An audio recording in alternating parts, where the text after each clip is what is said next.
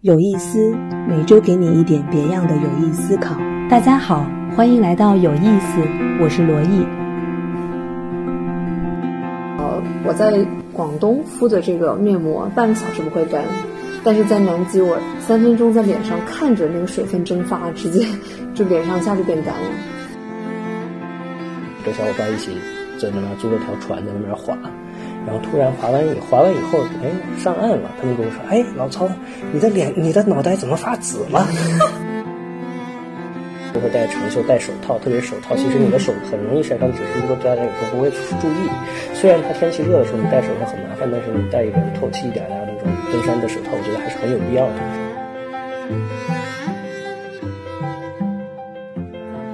来到今天的有意思，今天呢，很荣幸的邀请到。德国图宾根大学土壤科学专业的博士曹佐南同学，因为你一直做这个土壤方面的研究，然后做的是青藏高原，是吗？就是能不能稍微介绍一下你做青藏高原方面的研究，就是跟青藏高原有关的？嗯，大家好，我是图宾根大学土壤科学系的博士生曹佐南。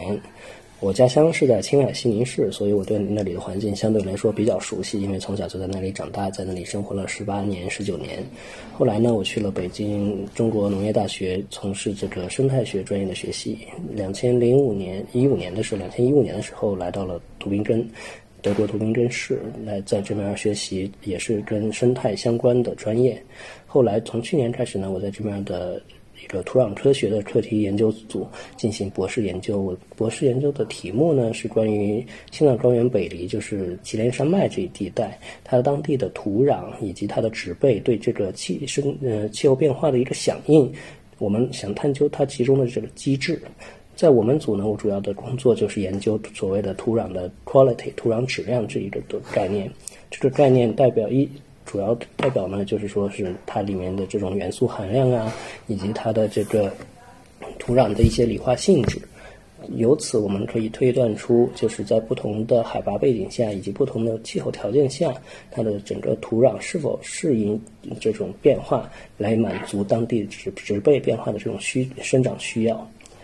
此外呢，我们还有一个更嗯超前一线的课题，是关于研究就是整个。呃，青藏高原北部地区它属于这种畜牧区，研究整个土壤以及植被质量对于当地畜牧业能不能进行这种供给啊，或者说是通过提升嗯局部地区的养分、局部地区的这个呃小环境的这种变化来提高当地的畜牧业的这种产量。当然，这是一个相当于是合作的课题，和北京大学啊以及兰州大学他们我们是一个共同的研究小组。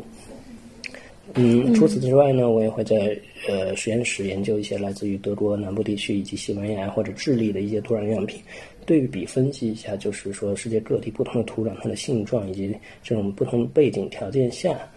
嗯土壤的变化以及它的这种各种理化性质之间的这种差异。当然，对于我们而言，其实最大的一个感兴趣的点就是说是全球气候变暖的这样子一个背景之下。那么土壤它是怎么样的变的？当然，这是一个非常需要一个长期的一个定位的研究，而我们做的可能只是只是一个开端而已。嗯，因为我知道我们都算是喜欢青藏高原，或者说喜欢去野外的这种，对吧？对的，对的。这个算是第三级，包括今年去南极，像这种极地的地方，其实护肤是一件很难的事情。因为那天突然发现你也做面膜，那。那我们就来聊一聊，就是在这种极端的环境里面，不管大家是去旅游还是做别的事情，怎样去防晒护肤。好吗哎呀，这个问题是我没有想到的呀！这个问题，说实话，我也没怎么考虑过。我当时买的是这边 UV 指数能达到五十级别以上的防晒霜，但是我今年呢去就是在青海海北藏族自治州，当时过去采样的时候，在那边住了两个多星期，每天呢是从海拔两千三千两百米的实验站，一直要到四千米的高山地区，骑着摩托车过去上山去采样，然后再把那些土壤土壤样品啊、植被样品啊背下来。在这过程中，我发现抹抹的那个防晒霜是一点作用。都没有，因为两个相机下来，我整个皮肤，包括手背啊，或者是什么局部地区、局部的部位，能黑两个色度，感觉像就像打了灰卡一样的那种。所以你的在这种极地的地方，呃，或者说这种高海拔的地方，皮肤的反应是变黑，是吧？对。我一般就是会很痒，会发红，整个就晒伤了。你能介绍一下你当时买的是哪里的牌子吗？我买的是德国的这个妮维雅他们出的一种哦护肤霜，呃，不是，应该说是不是护肤霜了？它应该是专门防紫外线的这种防晒霜。嗯，但是实际上呢，就是对对嗯于对于大家来说，如果大家很喜欢去野外啊，或者去就是其他地方考察，其实我觉得不管是到哪，不光是所谓的极地或者两极或者是高山地区，其实去哪都要注重防晒，因为有时候我们可能去一个湖面，其实湖面它这个反射的光线也很。刺激皮肤，所以建议大家就是，如果去野外戴着墨镜儿，然后对于我们来说，戴一个特别大的圆顶的草帽呀，或者是那种比较便携、防呃通风，然后呃有速干的这种帽子是非常有必要的。嗯，那我们先聊聊为什么你觉得防晒很重要？我现在也越来越觉得，我以前二十岁的时候上学在加州从来不防晒，现在发现嗯，好像还是得防晒。我举个例子，比如说在南极的时候做了一个试验，呃，我在广东敷的这个面膜半个小时不会干，但是在南极我三分钟在脸上看着那个水分蒸发，直接就脸上一下就变干了。就是你是什么样一个契机？然后作为男生，大家普遍会觉得不不用护肤，也不用防晒。就你当时怎么样开始在高原工作的时候去防晒的？这些说实话，就是也是一点一点的去慢慢去学习，或者是去慢慢去体会到的。因为确实，包括不是说是现在从事这种工作。体会到的这种性，小时候跟着家里人出去玩呀，或者什么，你真的是真的是需需要，特别是当孩子小，我们小时候那皮肤很嫩的时候，你要不注意防晒的话，很容易晒伤。晒伤其实小时候来说，现在还好了，晒伤其实没什么。小时候那会儿晒伤的皮肤是很疼的，嗯，对吧？又红又肿。然后哦、那我二十岁、二十多岁还是这样子的。二十多岁，那说明你年轻啊。那那你继续讲，就是什么样的一个契机是让你觉得？你要开始防晒了。嗯，其实这个东西呢，也是所谓的从失败中寻找一些嗯亮点吧。嗯，有一次呢，我带我们这边的同学到德国，就我们这边南部有一个叫梯梯湖的地方，相当于是一个特别漂亮、特别小的一个湖，去徒步游玩。然后呢，去了以后呢，那天是一个阴天，但实际上在湖面上，就是整个湖的上方它是有太阳的。当时我也没也多想，就跟着几个小伙伴一起在那边租了条船，在那边划。然后突然划完以划完以后，哎，上岸了。他们跟我说：“哎，老曹，你的脸、你的脑袋怎么发紫了？” 我当时一想，完了。我想了想，哦，那天没有戴帽子，我只是戴了一件相当于冲锋衣或者是那种防晒服，戴那种比较小的帽子，根本就没有把脑门脑门遮起来。嗯，哎呀，当时一想，坏了坏了。后来后来缓了三五天，脑袋的颜色才恢复正常。而且想想，嗯，其实这个是是太阳这么烈，其实挺损害毛囊的。本来头发就少，这晒着晒着，哎，哎，直接这个就晒成角度我以。前没想过。嗯，对，那因为我其实，在上高原或者是极地的时候，我尝试过不同的防防晒霜，基本上把全世界所有我觉得能够找到的。好，我认为适合户外都找了。你刚刚提到了 UV 五十以上哈，就其实防晒最基础的一些知识，比如说科普里面大家会说有两个衡量标准，一个是五十、二十、三十，这个 SPF 是不一样的，嗯，还有一个呢就是 PA 几个加，嗯，就是等于它防的是臭氧层还是紫外，呃，就是它的红外还是紫外，就是太阳光的哪一个光谱类，嗯，对。然后我自己试验的结果呢是大部分的。防晒霜在高原都不太有用，然后以至于这样呢，我后来我让我我的周围的朋友跟同事去高原的时候，我都说你要好好做防晒，但是他们好像都没有我那么容易晒伤，或者去的时候都刚好是阴天。啊哈，明白了。其实对我而言呢，就是说防晒霜它只是一个最后所谓的最后的保护这一个层面。所以前面还是有物理防护，物理防护，我觉得会更更更比如说帽子长袖哈对，面目帽子呀，现在包括上山我们都会戴长袖、戴手套，特别手套，其实你的手很容易晒伤，只是如果大家有时候不会注意。虽然它天气热的时候你戴手套很麻烦，但是你戴一个透气一点的那种登山的手套，我觉得还是很有必要的。所以你手套在哪儿买呢？有没有什么建议？啊，这个算打广告吗？哦，不，别打了。建议的话，就是其实，在一些户外用品在店嗯上，比如说在极超能啊，包括它在淘宝有网店，其实都可以，大家都能找得到。嗯，对，对，因为我我是发现，我有一次上三江源玉树那边四千多米，然后发现我穿了呃这个 SPF 一百以上的 Columbia 的一个特别的衣服，每天都是那一件最打底，然后外面又是很多层户外的。然后头巾，然后戴布的那种遮阳帽等等，再加上两三层防晒，还是不行。然后在祁连山也也是同样的道理，就一天下来就不行了。嗯，所以我现在应该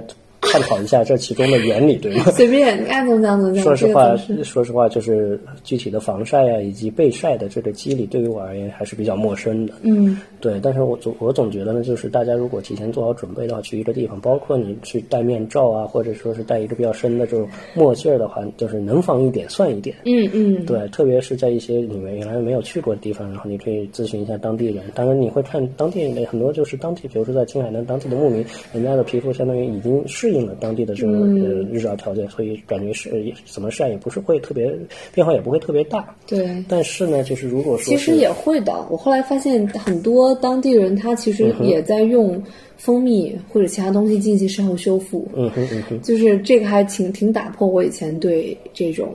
呃防晒适应的一个理解。嗯，所以我还考虑它到底是防晒多一点呢，还是说是补水或者是保湿润对，这里面又很复杂这就比较复杂了。所以其实要上高原，或者说这种比较特别的防晒，是需要自己去动脑筋去想的，而不是在我小红书上面可能查了一下就能找到的答案。嗯，这说实话还是因人而异，你可能需要多准备两三套方案，然后去试一下。说实话，有条件的话其实，是一个实验跟科学，对，相当于一个做实际这种野外调查，或者说实际的这种野外实验，最后得出来的结果就是你在哪种条件下能更好的保护你自己。嗯，好，呃，我在三江源的时候呢，还尝试过，因为以前看了一个纪录片，说关于牛粪的意义，然后就跟大家聊，但后来没有用牛粪去防晒，牛粪是可以防晒的，嗯，然后我就用了牦牛酸奶。因为听说在以前没有这些护肤品的时候，当地人是用牦牛酸奶来来抹在脸上进行防晒和晒后修复。嗯哼，我后来呢，在我的皮肤已经晒伤以后，我就他们在喝酸奶，我就拿过来做了一个酸奶面膜，所以效果怎么样呢？效果也非常的好。这张照片我现在还留着。嗯，主要呢，肌理它其实是油比较厚，牦牛酸的油，对对对所以感觉你脸脸上是涂了一层。精油的变版，平时我们说精油是植物的，但这个是一个动物的油，然后你洗不掉，嗯哼，所以就感觉是一层保护层吧。对对对。好，还有什么要说的吗？哎，你提到了牦牛，我突然想到，就是这个牦牛啊，包括其他这种所谓的这个呃呃反刍动物，像其他的反刍动物，嗯。对，这个也是非常有意思的一点，因为嗯，我相信你也在欧洲看到了，这边有很多这种嗯所谓的素食主义者或者严格的素食主义者。那么他们在吃的过程中，实际上你也会想到，他们包括很多人就拒绝食用牛肉呀，或者什么，总他们会说，哎，现在这个气候变暖情况下，你他们数据说，你每生产一克一千克的牛肉所排放的这种温室气体的量，和你开一辆小汽车跑一百公里的这个量实际上是一样的。嗯，这种其实，嗯，我觉得大可不必说是特别的关注这种细节。实际上，对于吃不吃肉或者吃不吃素是个人的喜好，但是说实话，从就是咱们人类发展这这么